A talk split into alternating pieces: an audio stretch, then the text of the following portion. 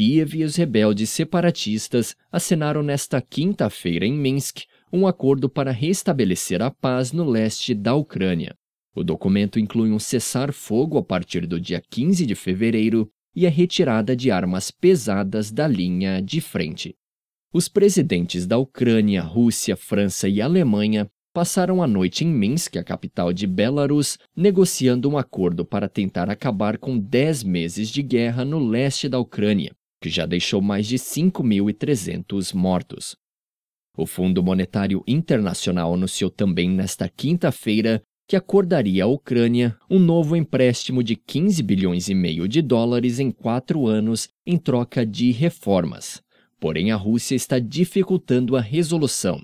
Cerca de 50 tanques, assim como uma quantia ainda não divulgada de materiais de artilharia pesada, entraram no território ucraniano procedentes da Rússia na madrugada desta quinta-feira.